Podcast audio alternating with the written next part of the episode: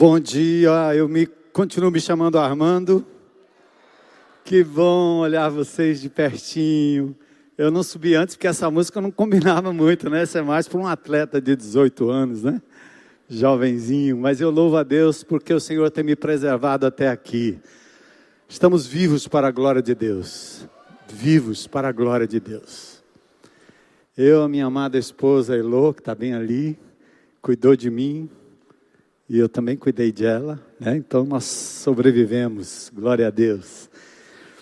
Que bom estar aqui com vocês, é muito diferente, né? Depois de quase seis meses, podendo olhar para vocês, muito estranho a gente falar com a telinha, a gente é visto muito de perto, né? Aparecem os defeitos do rosto, as filhas querem passar pó de arroz, pó de arroz não, pó de arroz é da minha época, ruge, não sei o quê, não, passa não, deixa desse jeito pés no chão, mãos na horta. Muito bom, louvado seja Deus. E olhar no rosto de cada um de vocês, né? A expressão, o olhar que logo lacrimeja, porque a gente quer abraçar, não é? A gente quer estar perto, a gente quer estar junto. Mas que, que dia maravilhoso. Eu espero que você extravase o seu coração de alegria e continue louvando a Deus por esta igreja que é de Jesus. Ela não está firmada em nenhum dos homens, nenhum dos pastores, nenhum dos líderes. Ela está firmada na pessoa do Senhor Jesus Cristo. Por isso ela sobreviveu e sobreviverá. Nós temos que lembrar dos cristãos no primeiro e segundo séculos que foram duramente perseguidos pelo Império Romano. Cristãos que tinham que fugir para as catacumbas, muitas vezes, e terem seus cultos feitos no chão, debaixo do chão, no underground. Mas a igreja não parou. A igreja não foi derrotada pelo Império Romano, aliás, por nenhum dos impérios. Eu quero adorar a Deus nesta manhã com vocês e celebrar exatamente o que no momento da história poderia ter sido a derrota de um povo e acabou não sendo a derrota onde no momento da história o povo de Israel poderia ter pego em armas e tentado, num certo sentido, lutar contra aqueles poderes, o povo se retraiu para permitir que Deus agisse. Como disse Josafá, em nós não há forças, mas nossos olhos estão postos em ti. O segredo ainda é este, e continuará sendo este para sempre. Pastor Aristides tem muita razão quando ele fala sobre essa, essa frase do novo normal. Não existe novo normal. Para nós, o normal é o reino de Deus, sempre foi e sempre será. Nós somos um povo diferente, nossa cidadania é celestial. O nosso rei não tem partido, ele é dono e senhor absoluto do universo. E nós precisamos trazer isso, glória a Deus, né? Aplauda o Senhor Jesus, ele é digno. E eu quero trazer para vocês hoje pela manhã e convidar você a ficar em pé comigo para a gente fazer uma leitura do Salmo de número 146. Eu já tratei esse texto aqui com vocês. E eu quero revisitar esse texto à luz de tudo que temos vivido e à luz daquilo que ainda vamos viver daqui em diante. Salmo de número 146. Aleluia! Louve, a minha alma, ao Senhor. Louvarei ao Senhor por toda a minha vida. Cantarei louvores ao meu Deus enquanto eu viver. Não confiem em príncipes, em meros mortais, incapazes de salvar. Quando o espírito deles se vai, voltam ao pó. Naquele mesmo dia, acabam-se os seus planos. Como é feliz aquele cujo auxílio é o Deus de Jacó, cuja esperança está no Senhor, no seu Deus, que fez os céus, a terra, o mar e tudo que neles há, e que mantém a sua fidelidade para sempre ele defende a causa dos oprimidos e dá alimento aos famintos. O Senhor liberta os presos, o Senhor dá vista aos cegos, o Senhor levanta os abatidos, o Senhor ama os justos, o Senhor protege o estrangeiro e sustém o órfão e a viúva, mas frustra os propósitos ou o propósito dos ímpios. O Senhor reina para sempre. O teu Deus, ó Sião, reina de geração em geração. Aleluia. O teu Deus, Igreja Batista Central de Fortaleza, reina de geração em geração. Ele reina para sempre. O Senhor reina. Nós te adoramos nessa manhã. Não há como expressar em palavras ou gestos o que temos sentido aqui nesse lugar. Há uma unção nesse lugar, quando o teu povo se reúne em teu nome. A graça, a misericórdia, a cura, a poder, a libertação, a esperança, a perseverança, a consolo, a conforto, Senhor, nesse lugar. E nós te adoramos. Te agradecemos porque o Senhor esteve conosco todo o tempo todo o tempo, ao longo dos últimos seis meses, na alegria, na dor, na reclusão, na solidão, o Senhor esteve conosco. Glórias ao teu nome. Obrigado pela tua presença santa, ainda no vale da sombra da morte. Obrigado porque o Senhor é o Deus que vindica nossas causas. Obrigado porque o Senhor é o Deus que de verdade fará justiça sobre os opressores. O que nós não podemos fazer o Senhor o fará. O Senhor é Deus, o Senhor reina. Levanta a cabeça do teu povo, para que possa contemplar que o Senhor vem tão certo quanto o ar que respiramos, tão certo como o sol que se levanta pela manhã. O Senhor vem em socorro do seu povo. O Senhor vem para julgar a terra com justiça. O Senhor vem para resgatar aqueles que te pertencem. Louvado e exaltado seja o teu nome nesta manhã.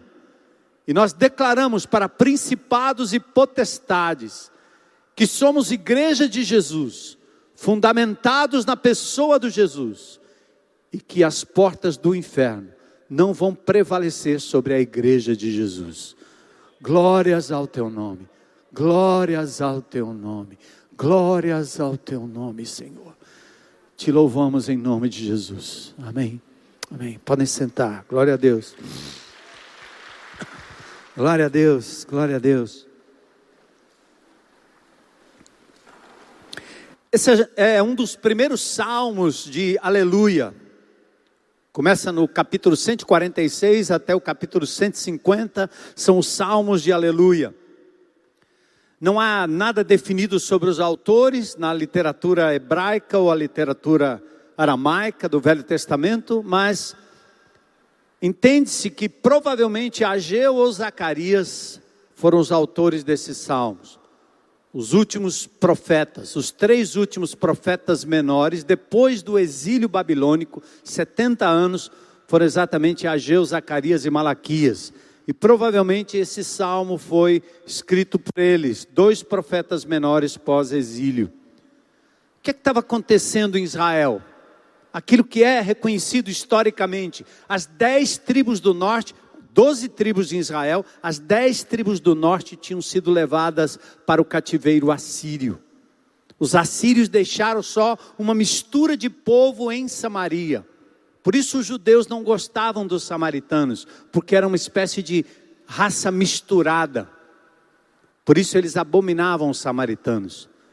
Mas as tribos remanescentes, as duas tribos que permaneceram, foram levadas para o cativeiro babilônico para 70 anos de escravidão, 70 anos de lockdown, 70 anos de sofrimento, 70 anos de perseguição.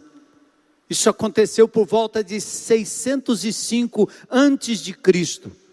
Nabucodonosor cerca Jerusalém, leva uma primeira leva de pessoas, primeiros mais jovens, dentre eles Daniel, e no segundo cerco leva mais cativos, incluindo Ezequiel, e finalmente em julho de 586 ele destrói o templo e leva restante cativo, incluindo Jeremias. Em outubro de 539, mais ou menos 70 anos depois, o Império Babilônico cai diante dos persas. Olha que interessante a história bíblica, ela se dá num contexto histórico de manobra de impérios. China, Estados Unidos, Índia, Rússia, Brasil. Você vê os poderes se movendo. E a história do povo de Israel, para quem lê atentamente a Escritura, vai compreender que Deus trabalha exatamente nesse contexto de história. Reino vai, reino vem. Primeiro os babilônicos, triunfantes. Depois a Babilônia cai diante dos persas. E Deus levanta um imperador persa para libertar o povo de Israel e fazê-los voltar à terra prometida. E aí os fazem isso, eles fizeram isso em estágios. Primeiro com Zorobabel, depois Esdras e Neemias voltam para construir o templo e reconstruir os muros caídos. Tudo em frangalhos. Depois de uma interrupção de trabalho da reconstrução do templo, dado aos inimigos samaritanos, no capítulo 4, Dario, o novo rei, confirma o decreto e permite a continuidade das obras, agora até com subvenção do governo do império medo-persa. E aí vem o Salmo 146. Nasce no contexto de um povo sofrido, de um povo que já não aguentava mais a pandemia do império babilônico imposta sobre eles, tendo que por vezes adorar ídolos ou serem forçados a adorar sob ameaça ou morreriam. Quantos devem ter morrido? Quantos foram jogados à fogueira, como os amigos de Daniel? Quantos? Só porque no momento em que a trombeta era tocada, todo mundo tinha que se render ao que era o novo normal, ao que era o politicamente correto. E na medida que o povo ia abrindo mão dos seus propósitos e dos seus princípios, e se comprometendo com os ídolos sobreviviam, mas quem ousasse pensar diferente, agir diferente, de acordo com o ensino dado a Abraão, a Moisés, a Torá e a lei, logo era ceifado. Mas alguns sobreviveram.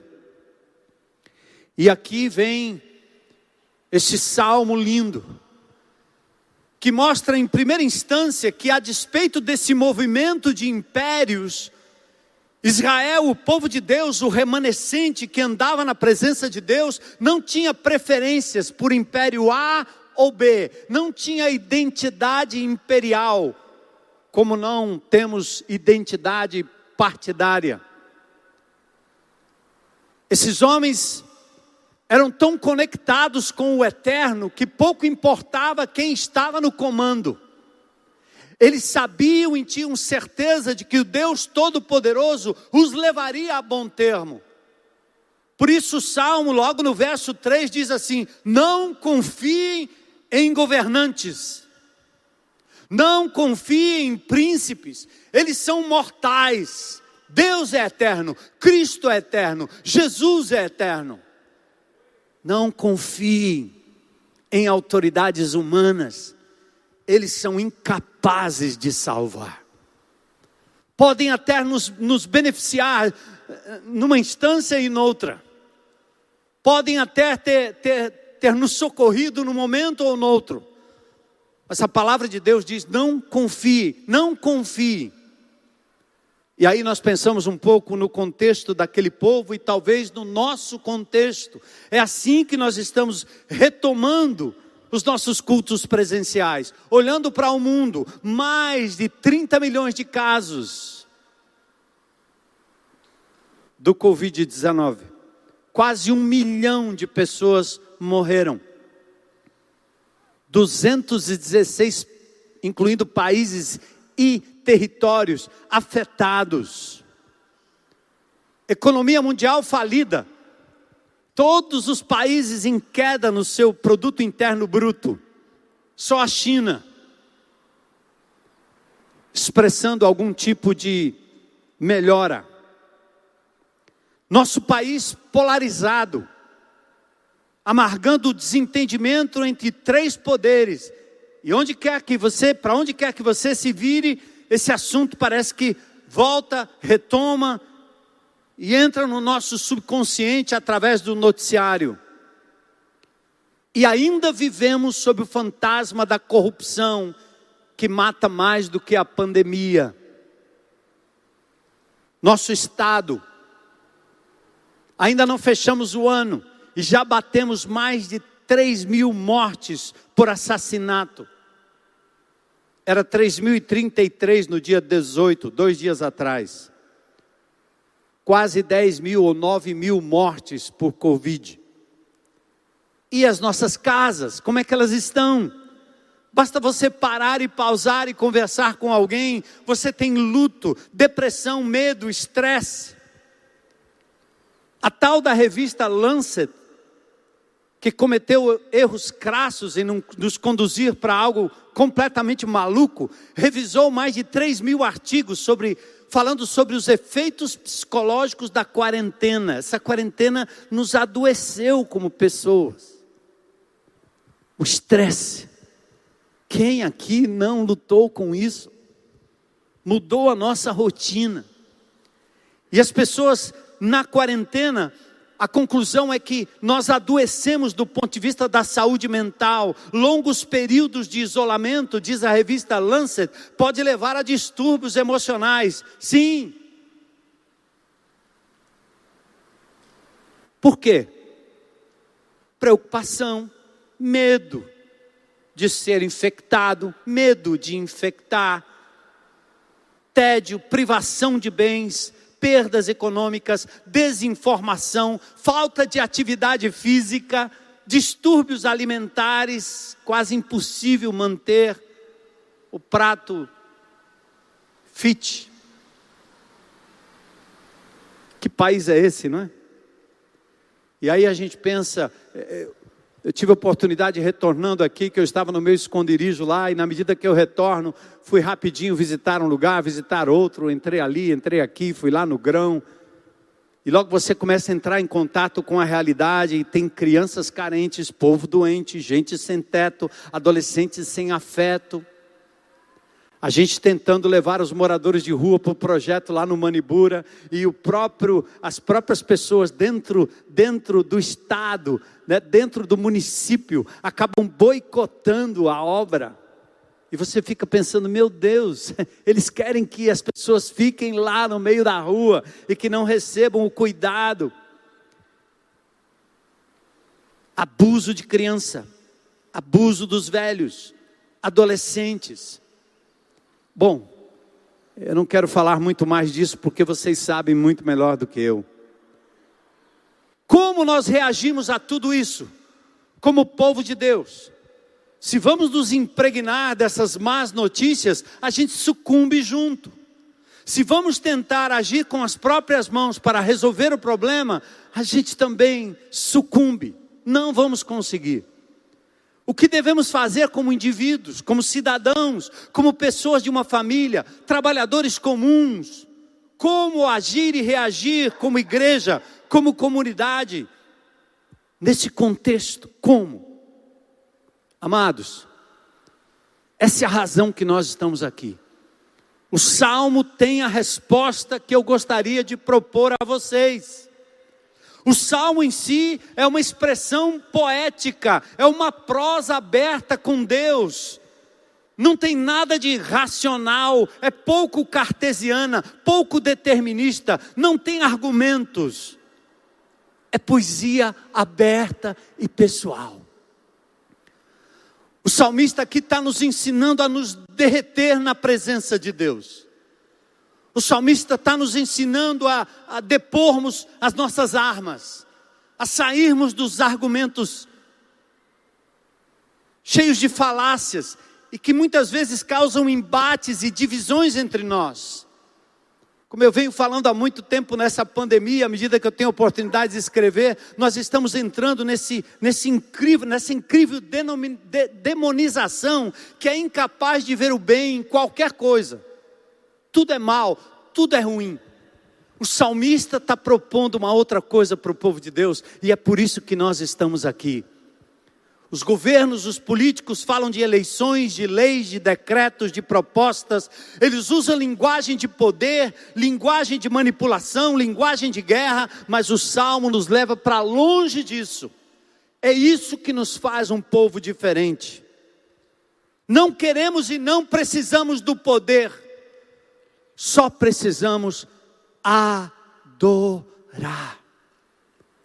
Escuta isso. Durante esses dias, aproximando-se as eleições, há uma espécie de namoro do poder com o evangélico. Há um namoro do poder com aqueles que têm influência no campo evangélico. E esses dias o Senhor tem falado ao meu coração muito claramente. Não é isso que eu quero, não é disso que eu preciso, porque isso não funciona, porque isso é temporal. Eu não preciso de poder, eu preciso apenas de adorar o meu Deus, de não sair da Sua presença, de ter a perspectiva da minha história sob as lentes do meu Deus, a perspectiva da história da minha cidade, do meu país e do mundo sob a lente do meu Deus, ou eu vou me perder no caminho eu vou sofrer demais, eu vou brincar de Deus, eu vou achar que Ele não tem controle sobre a Babilônia, sobre a Persa, sobre os Medos, sobre os Romanos, sobre a história. É por isso que nós precisamos de adoração. Então o salmo sugere cinco atitudes práticas como forma de reagir a tudo isso. Baixa as armas, sai fora do argumento, acaba com essa sabedoria humana Acaba com essa sabedoria de folhetim de internet. Acaba com essa sabedoria partidária, política, ideológica. Acaba com isso. O povo de Deus precisa aprender a andar na presença de Deus, contemplar a sua presença, para aí sim poder olhar a vida do ponto de vista de Deus. Em tudo, irmãos, em tudo, nós somos um povo diferente. Adoração cultiva uma vida contínua e íntima de adoração, pessoal, pessoal. Aleluia! O salmista começa assim: no meio do sufoco, no meio da pandemia, no meio do lockdown, no meio da injustiça, no meio da corrupção, no meio da morte, no meio da perseguição, no meio do medo, no meio de tudo isso, olha como ele começa: aleluia! Louve, ó minha alma, ao Senhor. Ele fala consigo mesmo. Fala isso para você mesmo. José, Maria, louve a minha, Armando, louve ao Senhor. E depois dele falar consigo mesmo, ele diz: Louvarei ao Senhor por toda a minha vida, o início de tudo. Nós só temos uma forma de responder: é adorar a Deus. O salmo é coletivo, é comunitário, mas começa com o desafio individual. Por isso, o pastor Aristides menciona aqui: o que nós estamos experimentando é uma antecipação da eternidade. Quando nós chegarmos na presença de Deus, miríades, milhares vão estar cantando e louvando ao Senhor juntos. Deus não nos fez para vivermos isolados. Mas você precisa saber que a adoração na presença de Deus começa com a sua vida individual, pessoal, na masmorra no lugar mais escuro desses últimos seis meses. Só Deus podia estar com você. Só Deus pôde estar com Agar lá naquele poço. Mulher desprezada, sofrida, com o seu filho rejeitado. E aí, enquanto ela chorava, o Senhor se aproximava dela. Na cova dos leões, no vale da sombra da morte, de entes queridos morrendo pela pandemia, só Deus poderia estar com você ali, e Ele esteve todo o tempo. Ele esteve com você todo o tempo. E o mais precioso da nossa vida enquanto crentes em Cristo Jesus é exatamente isso: é desenvolvermos essa percepção da presença de Deus. Eu não posso viver sem ela. Aliado a esse chamado pessoal vem a afirmação, a confissão e a declaração de propósito, que tira do peito a resposta, que responde a principados e potestades: Eu vou continuar louvando meu Deus por toda a minha vida. Se Deus fizer, se Ele não fizer, se Ele curar, se não curar, esse é o segredo, porque Ele nos basta. Ele tem promessas de ressurreição para o futuro. Ele tem promessa de restituir todas as coisas. O universo e a natureza está sendo trazida por Ele para um momento eterno de redenção. Não precisa apressar. Deus não tem pressa. Ele vai agir. Você só precisa confiar. E onde quer que Ele lhe coloque, Ele precisa do seu coração sintonizado, para não apenas esperar no eterno, mas ser capaz de testemunhar no aqui e agora, que Deus é Deus. E quando Ele quiser, Ele age através de você ou em você com milagre, milagre, para que a glória seja dele, não sua, não nossa, não da igreja, mas de Jesus. Glória a Deus. Glória a Deus. Compromisso é para a vida toda.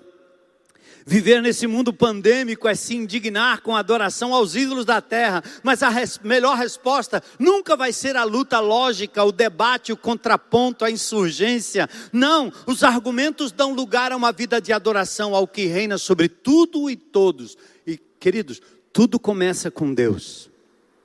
Estamos ligados nele. A gente vai para Isaías capítulo 6 e a gente vê ali ele dizendo: Eis-me aqui, envia-me a mim. Ora, isso não aconteceu sem que antes ele tivesse uma visão do trono, do alto e sublime trono.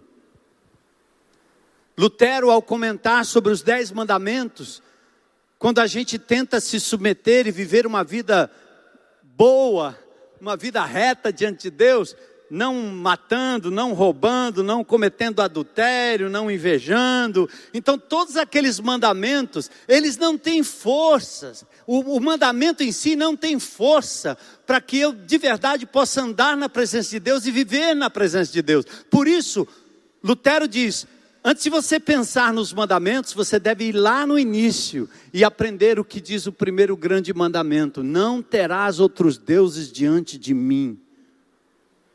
Você me adora, anda na minha presença, me reconhece e eu vou fortalecer e você será capaz de cumprir os mandamentos. E quando você falhar, é a minha vida, é o meu sangue, é o que eu fiz em teu lugar que vai te trazer de volta e te colocar no caminho mais uma vez. Tudo começa com Deus. Por isso o salmista, no meio do sufoco, ao invés de um salmo imprecatório, ele louva. A comunidade que adora enquanto estilo de vida sabe exatamente o que fazer no seu contexto. Tudo fica perspectiva. O tapeceiro, né? A gente olha pelo lado de baixo e diz: "Oh, emaranhado de coisa feia. e o tapeceiro está olhando lá de cima. Ele já pensou sobre você. Ele já sabe como será o seu futuro. Ele sabe sobre suas coisas, sua família. Ele sabe tudo. Ele está costurando. E quando você olha do avesso, né, tudo fica sem sentido. É por isso que você precisa se voltar a Ele, para olhar do ponto de vista dele, o que tem acontecido na sua vida, olhando do ponto de vista de Deus, é o melhor de Deus para você. Ele te levará em triunfo, Ele te conduzirá em triunfo. Então, a primeira coisa é cultivar uma vida de adoração. A segunda coisa é viver de forma saudável a suspeita nos homens e nas pessoas. Homens, mulheres, líderes, sejam eles quem forem. Não confie em príncipes, ouviu? Não confie em líderes, não confie em governos. Maldito o homem que confia no homem e faz dele o seu apoio, o seu braço. Eles são meros mortais. Suspeite dos príncipes. Não confie em príncipes, porque Israel estava recebendo de Dario, por exemplo, uma ajuda muito grande. Neemias esteve diante do rei e o rei deu a ele recursos, deu a ele é, cartas para que ele pudesse passar.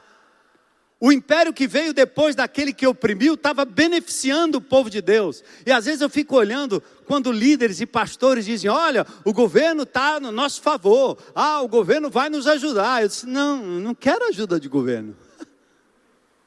A igreja é, é tem a sua suficiência em Cristo Jesus. Nós não precisamos do governo. Se nós temos que nos aproximar do governo como comunidade, nós temos que nos aproximar para que aquilo que está nas mãos do governo chegue às mãos da comunidade, não para cada um de nós. A igreja não precisa de migalhas, porque a igreja de Jesus ela é sustentada pelo poder miraculoso do Senhor Jesus Cristo agindo em nós. O Espírito Santo age em nós. Muito pelo contrário, nós queremos saber é, como é que nós podemos ajudar.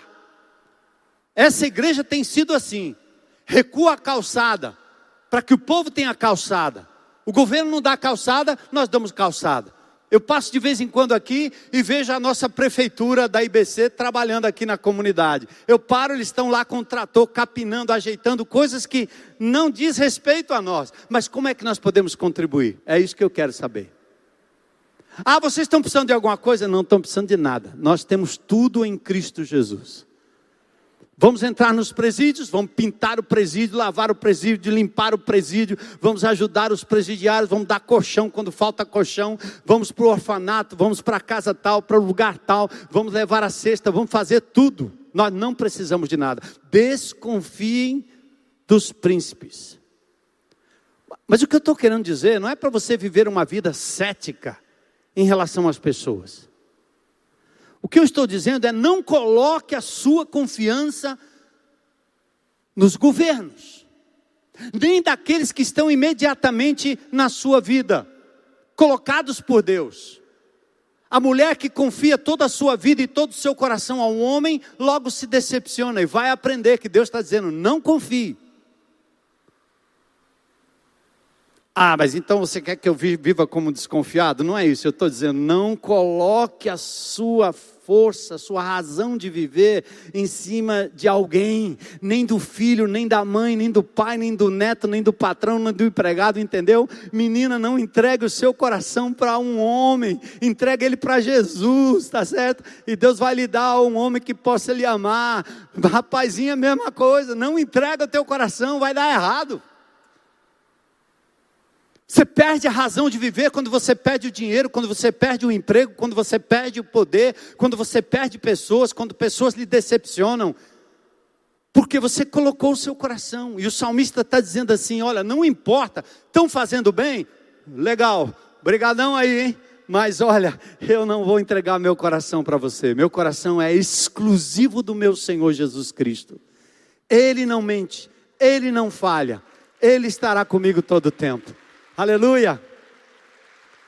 E a outra coisa nessa suspeita, presta atenção, vamos suspeitar de nós mesmos. Porque a gente também não presta. Hein? Quando você começa a julgar demais o que está lá fora, você está dizendo: Ah, eu não faria isso. Mas é melhor você olhar para a sua, a sua finitude, olhar para o quanto somos pó, olhar para o quanto nós somos capazes de falhar. Eu gostava de visitar os presídios na época e eu dizia: o preso sou eu, quando eu olhava para eles. O preso sou eu. Eu posso estar preso aos meus vícios, à minha vontade própria, pessoal. Então desconfie também de você mesmo quem somos, nossas fragilidades. Por isso nós devemos depositar tudo diante de Deus e reconhecermos que em nós não há forças. Em nós não há forças, mas nossos olhos estão postos em Ti. Somos vasos de barro, frágeis, para que o conteúdo seja o poder de Deus agindo em nós. Nesse caso, a Bíblia também é lida contra nós, e não só a favor da nossa censura à sociedade, por isso a lógica do reino é devocional, é piedosa. A comunidade que adora não confia em planos, programas, projetos, pacotes, tecnologia, mercado, consumismo, no ter, no fazer, porque ela é livre de tudo isso simplesmente para adorar. O salmista continua reconhecendo que só há esperança no Senhor. Versos 5 e 6. Como é feliz aquele cujo auxílio é o Deus de Jacó, cuja esperança está no Senhor. Me lembro daquele filme Quarto de Guerra, né? Aquela mulher consegue uma conquista com os seus joelhos dobrados num quarto de guerra. Eu já contei aqui para vocês tantas vezes que às vezes eu faço coisas por teimosia em casa e a Heloísa, quando ela diz assim: Ah, eu vou orar por isso, aí eu me tremo todo. Porque enquanto ela estava tentando me convencer e lutando comigo, estava muito bom. Que aí a gente fica naquele plano humano. Mas na hora que ela diz assim: Eu abro mão de lutar contra você e vou orar a Deus, quem vai agir? É aquele. Quando ele age, quem pode impedir? Aí eu digo: Nossa, você apelou agora. Esse recurso nós temos, irmãos. Você por vezes não vê o milagre de Deus na sua vida porque você insiste em lutar com suas próprias forças. Experimente o poder da oração, de mover o eterno em, a seu favor. Ele fez isso com impérios, preservou o seu povo até agora. A nação de Israel é uma história de preservação do poder de Deus. Um país minúsculo, menor do que Sergipe, sobrevivendo a tantas catástrofes, porque Deus está com o relógio na mão e no controle de todas as coisas. A comunidade que adora é feliz dentro e fora da pandemia. Amém?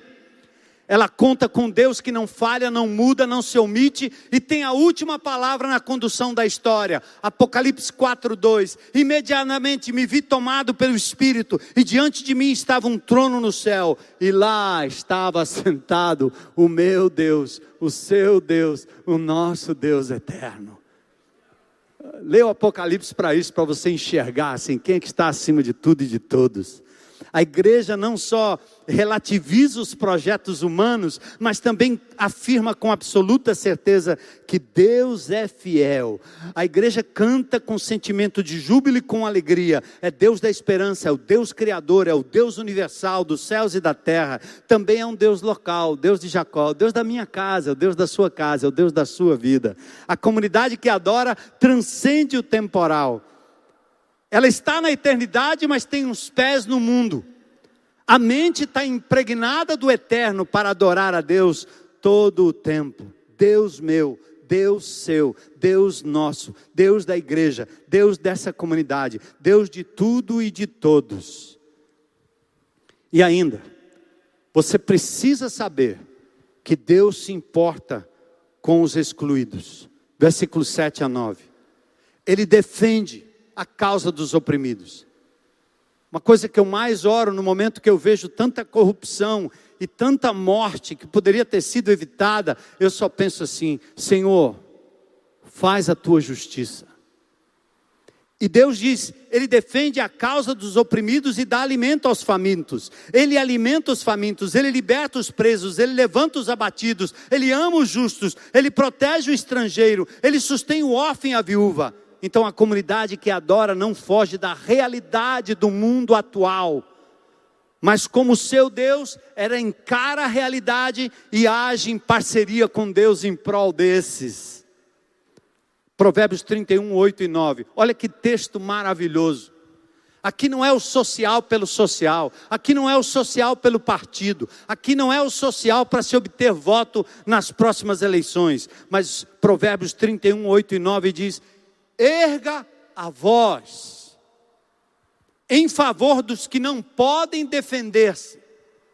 Seja o defensor de todos os desamparados. Erga a voz e julgue com justiça. Defenda o direito dos pobres e dos necessitados. Aqui está o nosso papel: interceder pelos que não têm voz, porque o Deus que adoramos nos estimula a fazer isso. Um povo que não adora não tem como negociar com o ímpio. Atenta a isso aqui, ó. Um povo que não conhece a Deus, um povo que não adora a Deus, ele não tem como negociar com o ímpio. Sabe por quê? Ele vai negociar com impiedade e não com caridade. Ele vai buscar benefício e não a justiça. Ele vai buscar privilégios e não a oportunidade de servir. E aí ele sucumbe diante das autoridades, que se riem deles.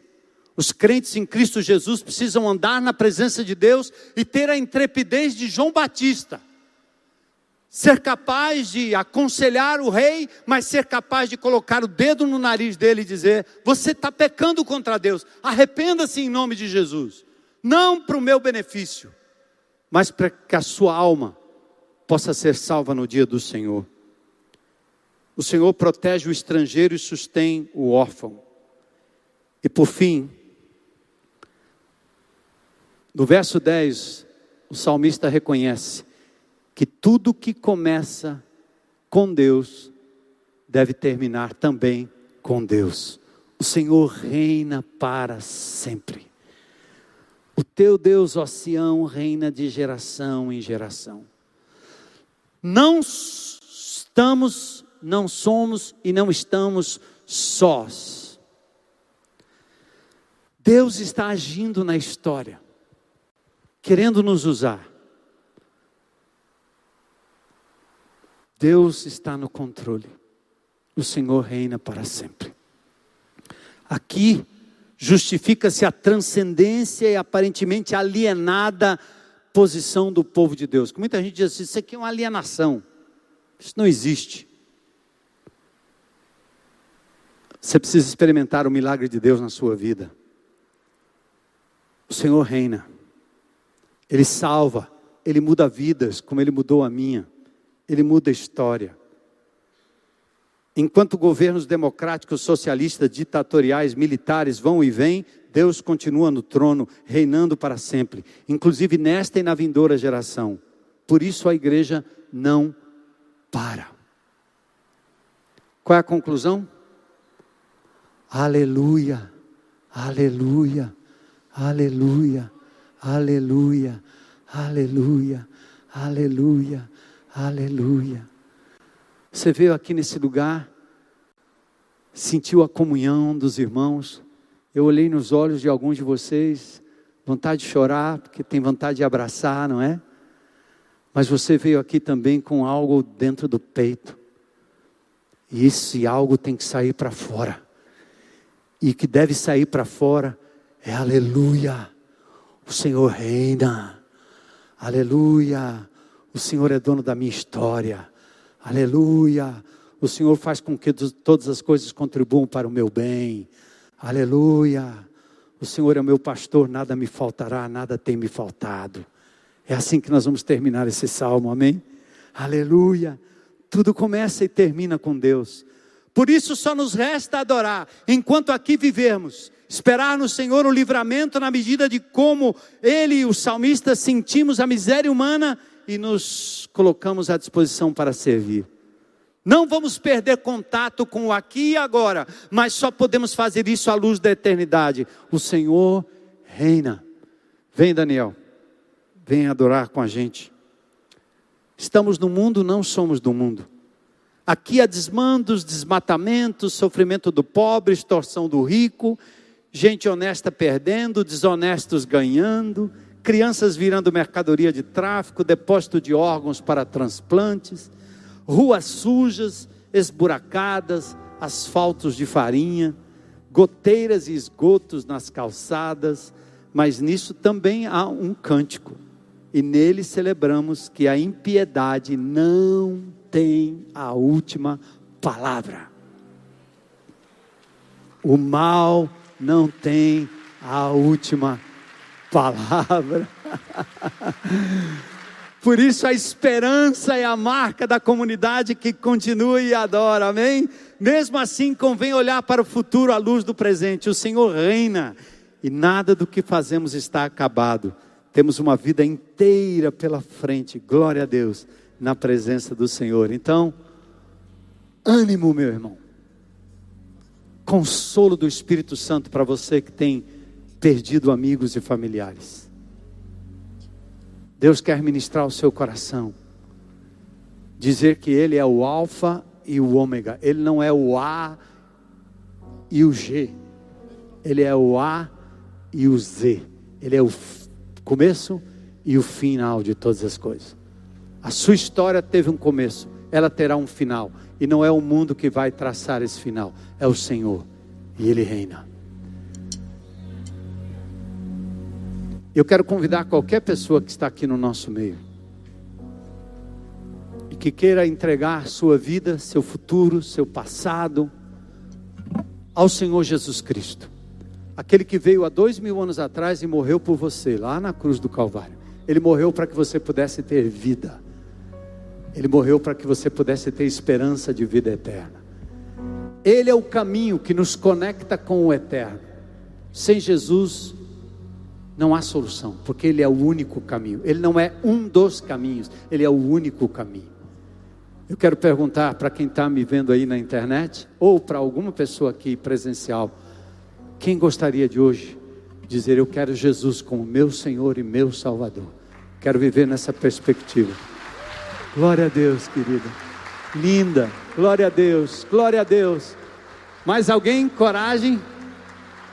Fica de pé, levanta a sua mão bem alto, diz: Hoje é meu dia, eu quero entregar a minha vida a Jesus. Glória a Deus, glória a Deus, glória a Deus. Toma conta dessas vidas, Jesus. Toma-as nos teus braços, Senhor. Renova, Senhor Jesus. Que o teu espírito possa habitar abundantemente nesses corações, Senhor fazê-los ter a comunhão eterna, constante, perene com o Deus Todo-Poderoso. Aleluia, glória a Deus. Mais alguém? Se você está aí na internet, olha, basta você dizer com a sua boca, confessar: Jesus Cristo, eu te recebo como meu Senhor e meu Salvador. Agora, nesse momento, e o Senhor operará maravilhas no teu coração. Glória a Deus. Amém? Mais alguém? Coragem para dizer isso que estas disseram aqui. Vamos ficar em pé, todos nós vamos adorar ao Senhor.